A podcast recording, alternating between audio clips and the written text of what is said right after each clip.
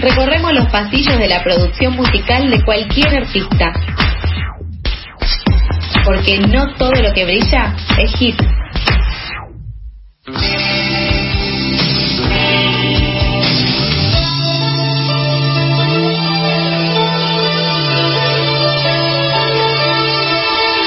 Martes de Danis y uno de los momentos más esperados de estos martes en la columna Más allá del hit es el de, eh, bueno, la que estamos, eh, la música que estamos escuchando, Soda Stereo. Le damos la bienvenida a Dani Marlene. ¿Cómo estás, Dani?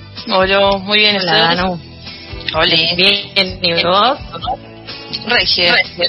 Bien, yo estoy un poco manija, como me podrás escuchar tal vez, eh, cuando justo eh, tus columnas dan en alguna fibra íntima mía, como que bueno, me, me- no sé, me- lo siento más personal, ¿viste?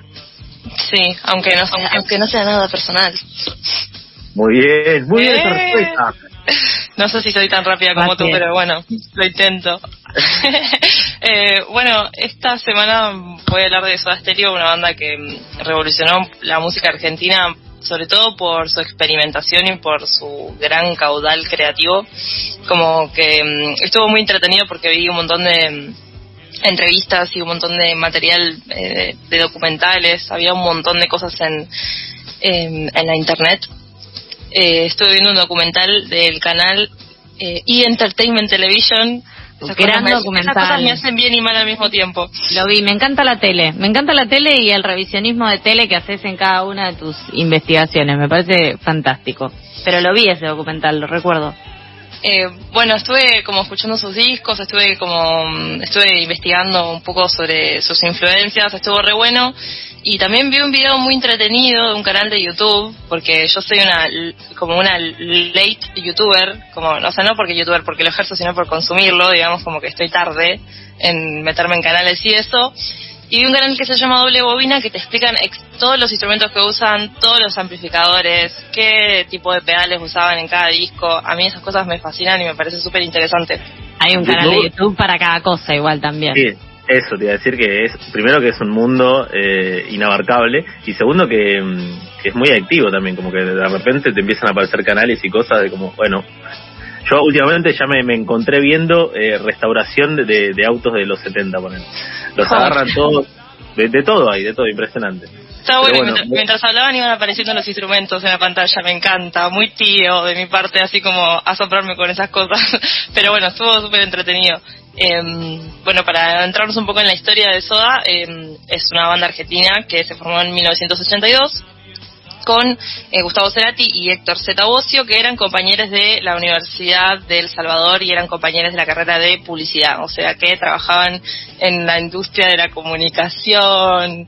Así que Los por eso también en los medios les En los suena. mensajes. Claro. Sí, me suena. Así que bueno, tienen una, un, un, digamos, un concepto bastante grande pensado desde las letras, las composiciones, cómo utilizar los instrumentos, La estética. cómo grabarlos, claro, la Mm. estética, como, bueno, eso, es claro la, la, la influencia, digamos, así como New Wave, eh, un poquito modernosa para lo que era el rock nacional en ese momento. A mí me fascinan estas historias de, de gente que se junta estudiando, porque no es que estaban en un conservatorio, digamos, estaban estudiando publicidad y de repente hacen soda estéreo. Como, Claro, de repente sos Gustavo Cerati y Zeta Bocio. claro, increíble. Uy, qué Sí, distraída. dice que en la fiesta de egresados tocaron, como, che, bueno, toca, así como, no sé, como nos tocamos para mi cumpleaños. bueno, Claro. así. Pero bueno, de repente se fue toda la chucha.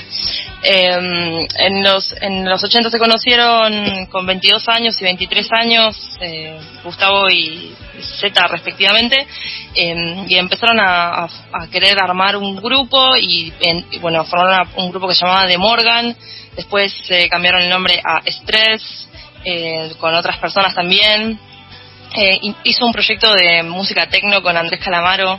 Eh, Bueno. como que estaban ahí, ¿viste? En- Son todos lo mismo. Esto ya nos pasó en otra. ¿Qué fue con Miguel Abuelo?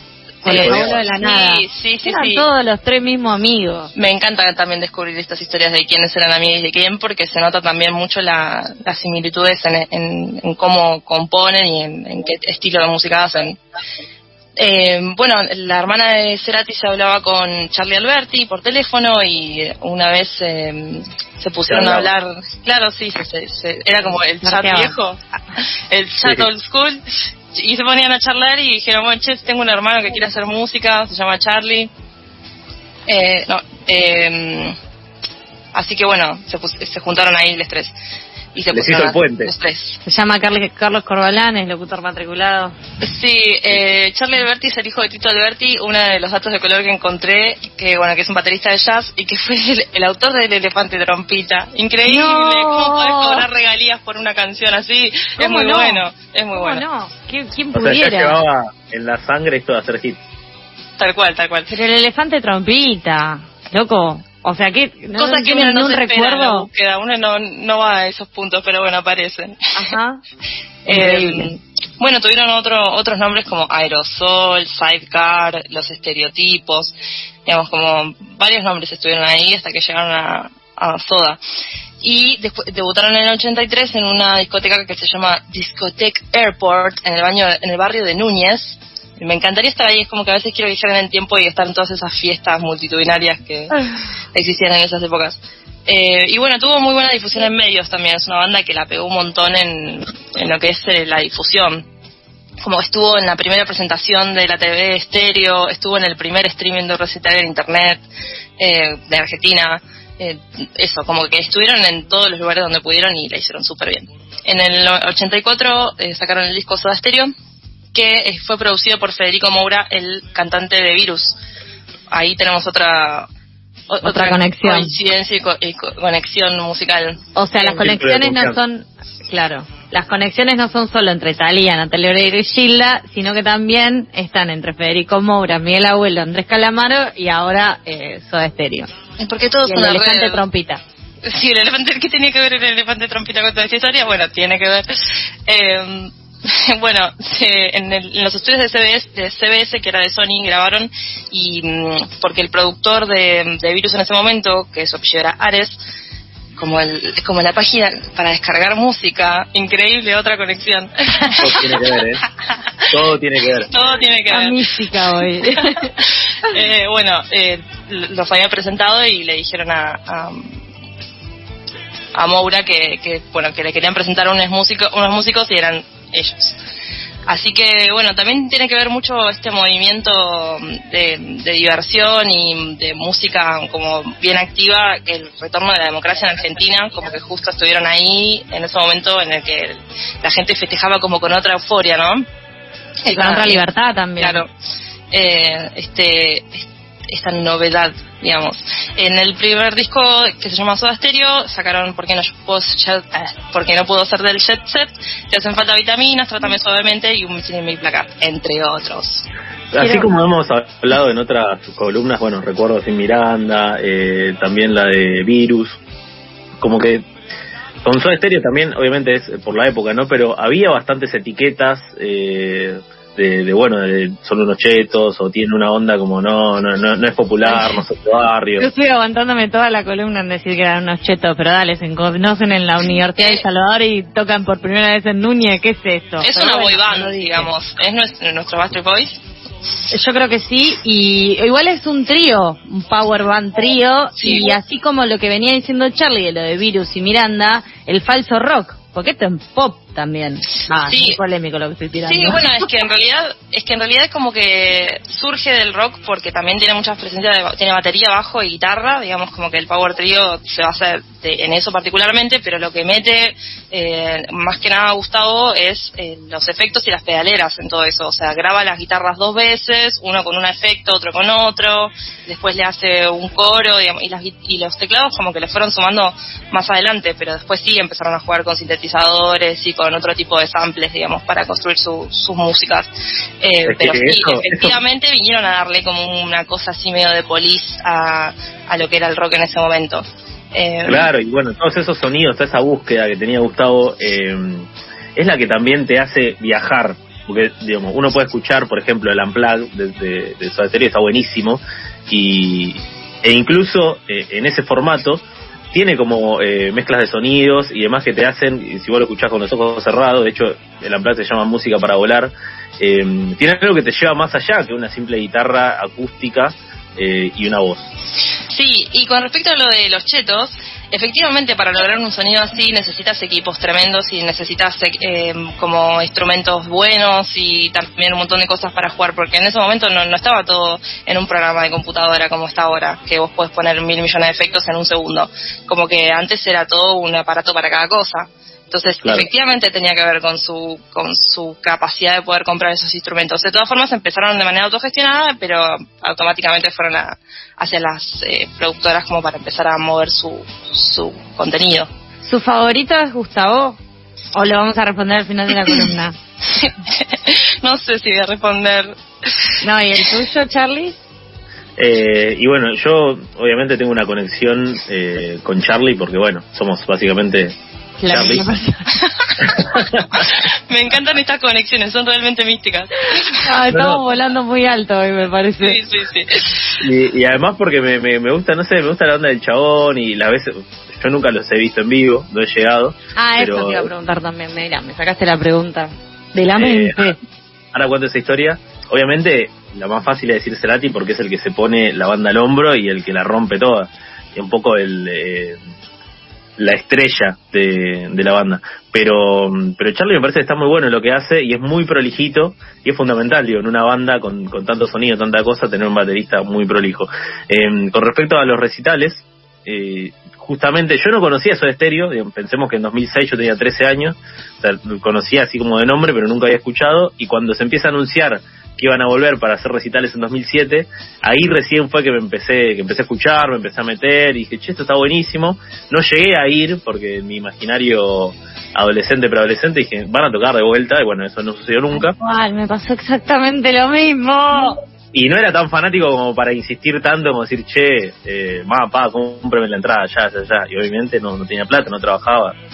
Eh, cosa, problemas financieros de cualquier adolescente, ¿no? Tal cual. Eh, a mí me pasó lo mismo, encima en ese Me Verás Volver fueron mis tres hermanos. O sea, era una situación para ir todos, familiar. familiar. Sí, en River. River, hermoso, no. Y hubo, y hubo micros eh, de video de eh, Peter Capusotto y sus videos con chistes que todavía no habían salido eh, en el aire. Bueno, Bueno, vamos a ir a la primera recomendación del disco Nada Personal de 1985, que fue el segundo que sacaron, eh, que se llama Ecos.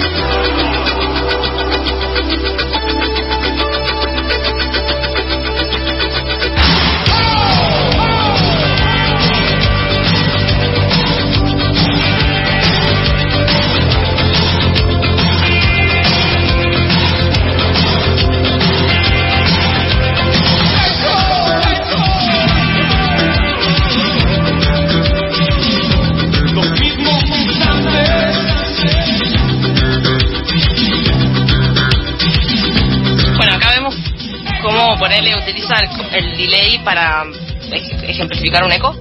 o sea, se escucha el eco y se escucha un montón de veces más que dice eco. Em, y una cosa que también descubrí que de las canciones es que la mayoría tienen unas intros súper largas, como que te van introduciendo los instrumentos de a poquito. Y eso tiene mucho que ver con la música electrónica, eh, como de ir eh, poniéndole cosas y después sustrayéndoselas para terminar la canción y que sea como un momento cumbre y después eh, vaya bajando suavemente, digamos. Es como que eso lo, lo utiliza mucho como recurso. Y lo que decía Charlie. Sí, claro, en el momento que explota eh, se agita, se salta y demás y después se queda tranqui de vuelta. Em, eh, para esta época estaban haciendo giras por Mar del Plata, Gesell, Miramar, como que pegaron todos los lugares turísticos y ahí como que consiguieron un montón de popularidad porque es bastante festivo y divertido también, ¿no? No, y también te mete como en un eh, ambiente, ¿no? Lo que, lo que, eso, lo que decía Charlie hace un ratito de, de que de cerrar los ojos y estás en, en un, esto parecía un jueguito, un dibujito o un videojuego de un Street Fighter, tipo, eh, era eso esa canción. Bueno, eh, para esta época sale nada personal, cuando pasa el temblor, juegos de seducción, eh, con unos videoclips ahí todos reproducidos y mucha facha, mucho delineador, lápiz negro. eh, pero nada, eh, eh, bueno, ahí como que empezaron a, a ser más populares y empezaron a, a viajar por Latinoamérica. Hacían giras muy largas, como de seis meses, y ahí bueno contaban que de vez en cuando se ponía medio tenso porque claramente si te vas seis meses de tu casa a trabajar sin parar eh, igual como que a veces una persona le, le puede pensar como bueno se van de joda y no es tanto trabajo pero no sé como que en un momento es mucha exposición No sé, me gustaría ver qué onda seis meses en la no, no después sé, les no, cuento. no, yo paso, yo paso. eh, bueno, el tercer, el tercer disco se llama Signos, que salió en el 86, que sale Persiana Americana, Prófugos, eh, Me pongo de. Signos. De pie. Y esta era una época en la que básicamente eh, horas de soda o horas de los redondos. Había como mucha ah, dicotomía ahí, un ritmo, La una especie de grieta. boca. Qué loco eso de, de hacer como versus entre las bandas. Igual, bueno, tiene que ver con la identificación seguramente de, de- de la simbología, ¿no? Como claramente, si te suena un ritmo, ¿no? O esto, si te parecen unos chetos o no. Pero como que se pone re loco eso. Pero tampoco, le- lo, eh, buah, ya me voy a poner, me lo voy a agarrar con el indio. decilo, pero tampoco, y, pero que tampoco que el indio estaba trabajando en una fábrica, loco, era una Sí, tampoco que estaba tocando, ¿viste? tampoco que estaba tocando una caja de, de- de la que se encontró No por es ahí, el digamos. es chico, como- no es la renga que usan overoles, ¿eh? que vienen de matadero. Era Eh, otro tipo de música, de, de samples también, porque, bueno, como que el indio también tiene una- muchas cosas así de arreglos místicos. El indio eh, ha usado overoles, pero al margen de eso, justo, justo en esta época, en esta época, y eso quería recalcar, si bien es verdad que tal vez la búsqueda de los redondos pasaba por otro lado, pero eh, no, no por comparar, pero sino para hacer un paralelismo, eh, ellos estos sonidos de los sintetizadores y demás los empiezan a usar recién a fines de los 90. Y, y no es que en los 80 no tenían la capacidad para hacerlo, pero recién a fines de los, de los 90 empiezan a hacer una búsqueda por ese lado y mm, que bueno, después se plasma incluso con, con el indio ya solista, él haciendo eh, esa búsqueda en particular, pero ahí se ve como Gustavo ya, eh, digo, más allá de los recursos económicos para acceder a determinados eh, equipos y demás, tenía como una, una, una onda orientada hacia ese lado, una búsqueda Sí, era un experimentador y le gustaba como conocer los elementos para Eso. poder después ponerlos en su música y usarlos creativamente. Pero la- La no entiendo- yo realmente no entiendo la reticencia a usarlos. Es como una cosa así como miedo, ¿viste? Como que la analogía desaparezca. Pero bueno, tampoco estoy en esa época y no sé cómo se siente. Como que yo soy una persona millennial que nació con, con cosas electrónicas en su vida, claro. claro. Eh, bueno, voy a pasar a la segunda recomendación, que es del disco eh, Doble Vida de 1988, que se llama Día Común.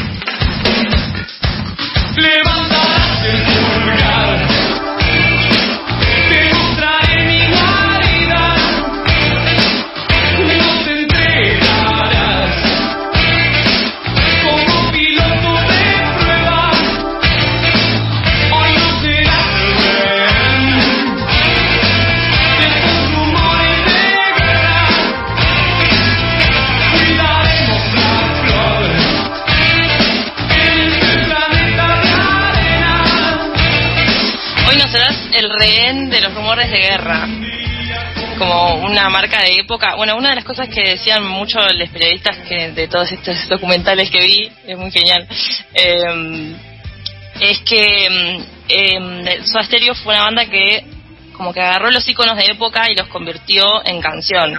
Por ejemplo, el primer disco tiene dietético, mi novia tiene bíceps, em, como cosas que tienen que ver, sobredosis de TV, como todas esas temáticas que tienen que ver con lo que se consumía y con lo que era la vida cotidiana, entonces como que también lo, lo dejaron como registro y eso hizo que, que su poesía sea como tan memorable y tan deter- determinante de, de- de- ah, determinante de una época. determinante también- de determinada época. Claro, pero también la, la capacidad de esa creatividad, ¿no? Porque después incluso eh, Cerati con su carrera solista, eh, los discos son preciosos también, eh, y también era otra época y otro momento de la escucha. fíjate que cada vez que empezaron las canciones, lo que nos llamaba la atención es la cantidad de intro que tiene. Ahora, claro, nosotros millennials tenemos la cabeza cagada, pero como no podemos ni siquiera disfrutar una intro e incluso pensarlo como estos discos se escuchaban enteros. Sí, Claro, y no, y no los ponían en 1.5 ni en, en 2. No no los aceleraban. claro. No, no, no. Es una pieza larga para disfrutar completa. Esto es del 1988, que fue mm, eh, producido por eh, un puertorriqueño que se llama Carlos Salomar, que había trabajado con Bowie, Jagger, Iggy Pop, Paul McCartney. Digamos como que eh, se grabó en Nueva York. To- Los discos, eh, los después del primer disco, los demás es que se fueron grabando en distintas ciudades. Eh, por lo tanto tienen como una, una marca así también de, de, bueno, de, de- de utilizar elementos que estaban en, en otros países y tal vez acá no había tanto acceso. Claro, En una ese- guitarra, guitarra de Londres, un bajo de Nueva Claro. York. como- Sí, sí, cosas Sí. con, con mayor precisión en, en lo que ellos querían lograr, digamos.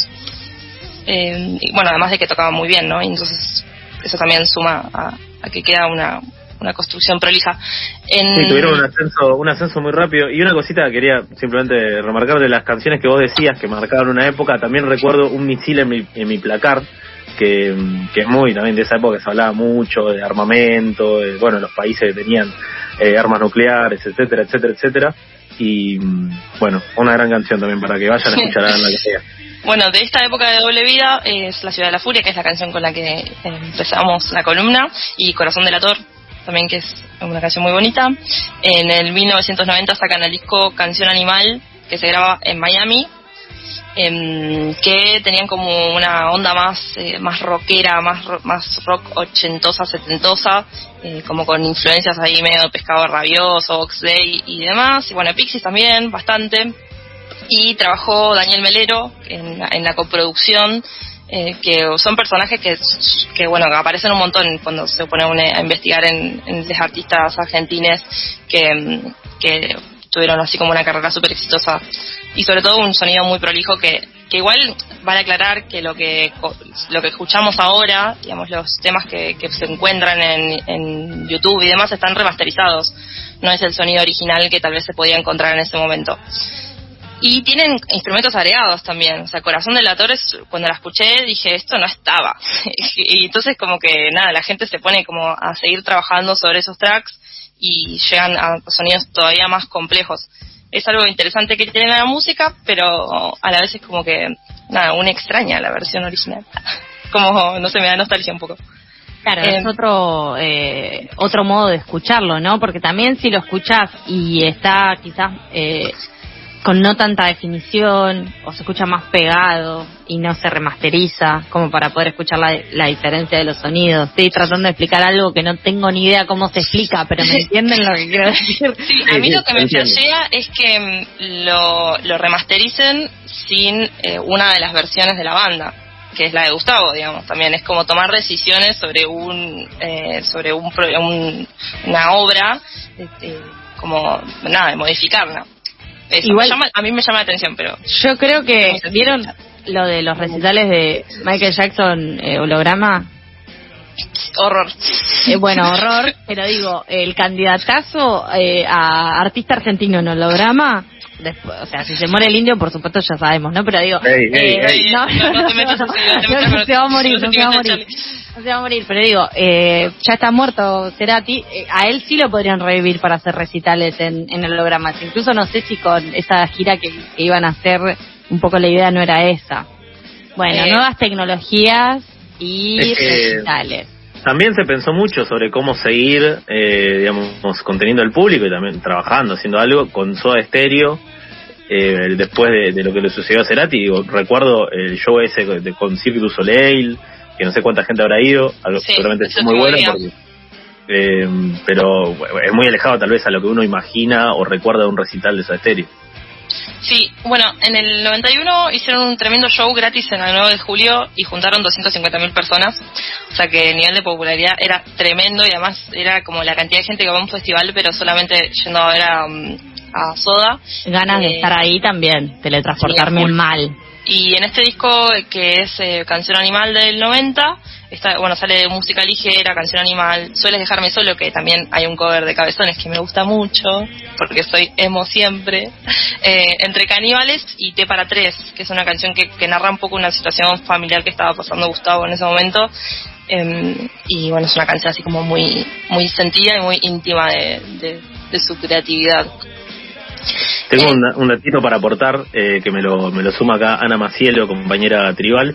Las reediciones, eh, las reediciones de los vinilos se hicieron con los cortes de los CDs y no con los masters originales de los vinilos porque las discográficas no los guardaron. O sea, en vez de apretar eh, archivo, guardar co- todo lo que ya sabemos, no lo hicieron. Y, en ¿cómo una limpieza habrán tirado Sí, todos o- los discos. ojo, ojo que a veces la tienen guardada y no la quieren largar porque no, no renovaron el contrato o porque las condiciones decían que eh, solamente se podía distribuir en su cuenta, entonces como que después cambian de empresa y no, no pueden sacar ese material. Se lo tienen lo que que reeditar como de cero a veces porque no pueden tomar las bases de, de las primeras grabaciones. Claro. No te escuché. Que si son los derechos de autor. Eh, claro, claro, son esas cláusulas que se ponen en los contratos cuando se graba con una discográfica, básicamente. Que es como, bueno, tu máster es mío. Eh, bueno, en el Tu 1992... alma también, perdón. no, no, no, no lo sé, no lo sé, no. Yo no vi ningún sobre.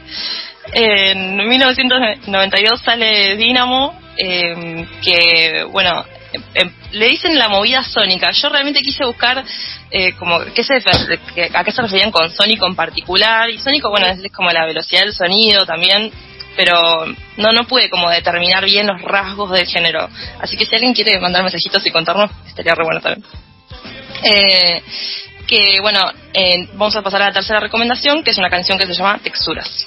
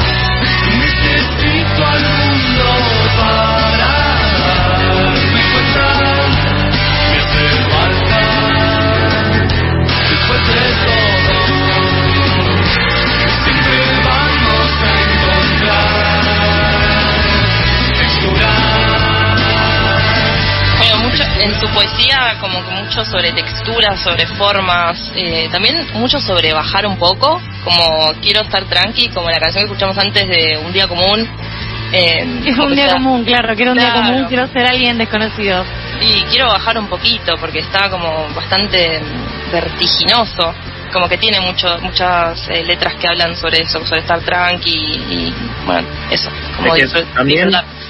Su ascenso fue muy muy rápido, en fin de los 80, los 90, con una idea también del fanatismo que era bastante acosadora, y no solo aquí, en Argentina, a él le pasó en, en distintos países de Latinoamérica, Perú, México, Chile, en todos lados explotaba. Se le colgaban a un, a un taxi. O sea, había personas que se colgaban al taxi y rompieron pedacitos del auto. Eso es lo que No. contaban en una entrevista. Es muy loco eso, yo no, eh, me parece muy loco, pero pasó varias veces y es como la sodamanía, decían. Sí, bueno, venía Mick Jagger y él en algunos lugares, como que era realmente impresionante. Eh, quería a- hacer un comentario breve antes de que finalice su columna, que mm, para los que a lo mejor no pudieron verlo o, o no están muy cercanos a Soda Stereo y tienen ganas de, de empezar a escuchar, los dos recitales, bueno, el del 97, que es como el último concierto, y el, eh, de Me Verás Volver de 2007, que mencionamos hace un rato, que son como los, los últimos que se grabaron enteros, están buenísimos los dos. Te recomiendo para un plan más ahora que te tenés que quedar en casa, sábado a la noche, viernes a la noche, no sabes qué hacer, apagás todas las luces, pones eso en la tele y te puede cambiar la semana, de verdad. Ahí tenés una receta para cambiar el, el mal humor. Yo una vez fui a ver un coso que era de, de Soda Stereo también, como con sonido holofónico y unos láser, no sé qué.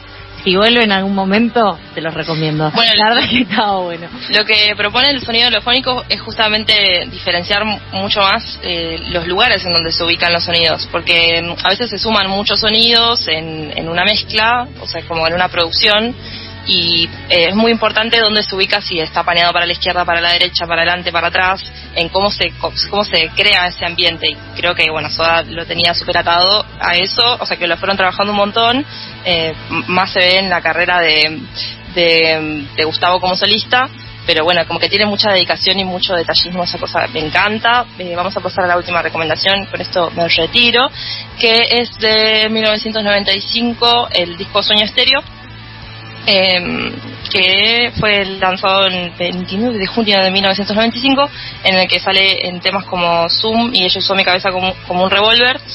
Y mm, este tema se llama Mo- Moaré, ahí está, no lo quería decir mal, que es, es eh, un... Como escrito en francés. Sí, Moiré lo busqué también porque dije que es. Y es un patrón de interferencia que se forma cuando se superponen dos rejillas de líneas, o sea, como las líneas que deberían ser rectas, pero que se doblan un poquito. O sea, es como un patrón que se forma eh, con, con esta mezcla, digamos. Y ahí también podemos ejemplificar como la, la el énfasis que le ponen a la estética, a lo que es el diseño, a lo que es eh, las formas y demás. Así que bueno, con ese tema me retiro. Danu, nos cansamos de aprender cosas en, en tus columnas, realmente desde escuchar canciones que nunca antes habían habíamos escuchado hasta eh, saber esta cosa que acabas de explicar que yo no puedo reproducir pero que ha quedado más que clara. Te agradecemos un montón, te mandamos un abrazo y nos encontramos en algún otro martes. Dale, eh, saluditos.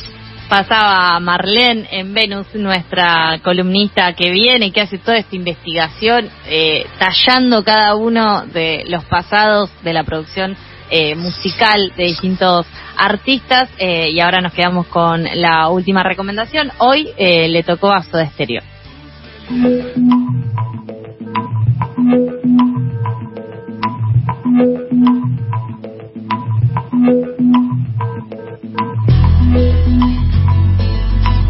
Me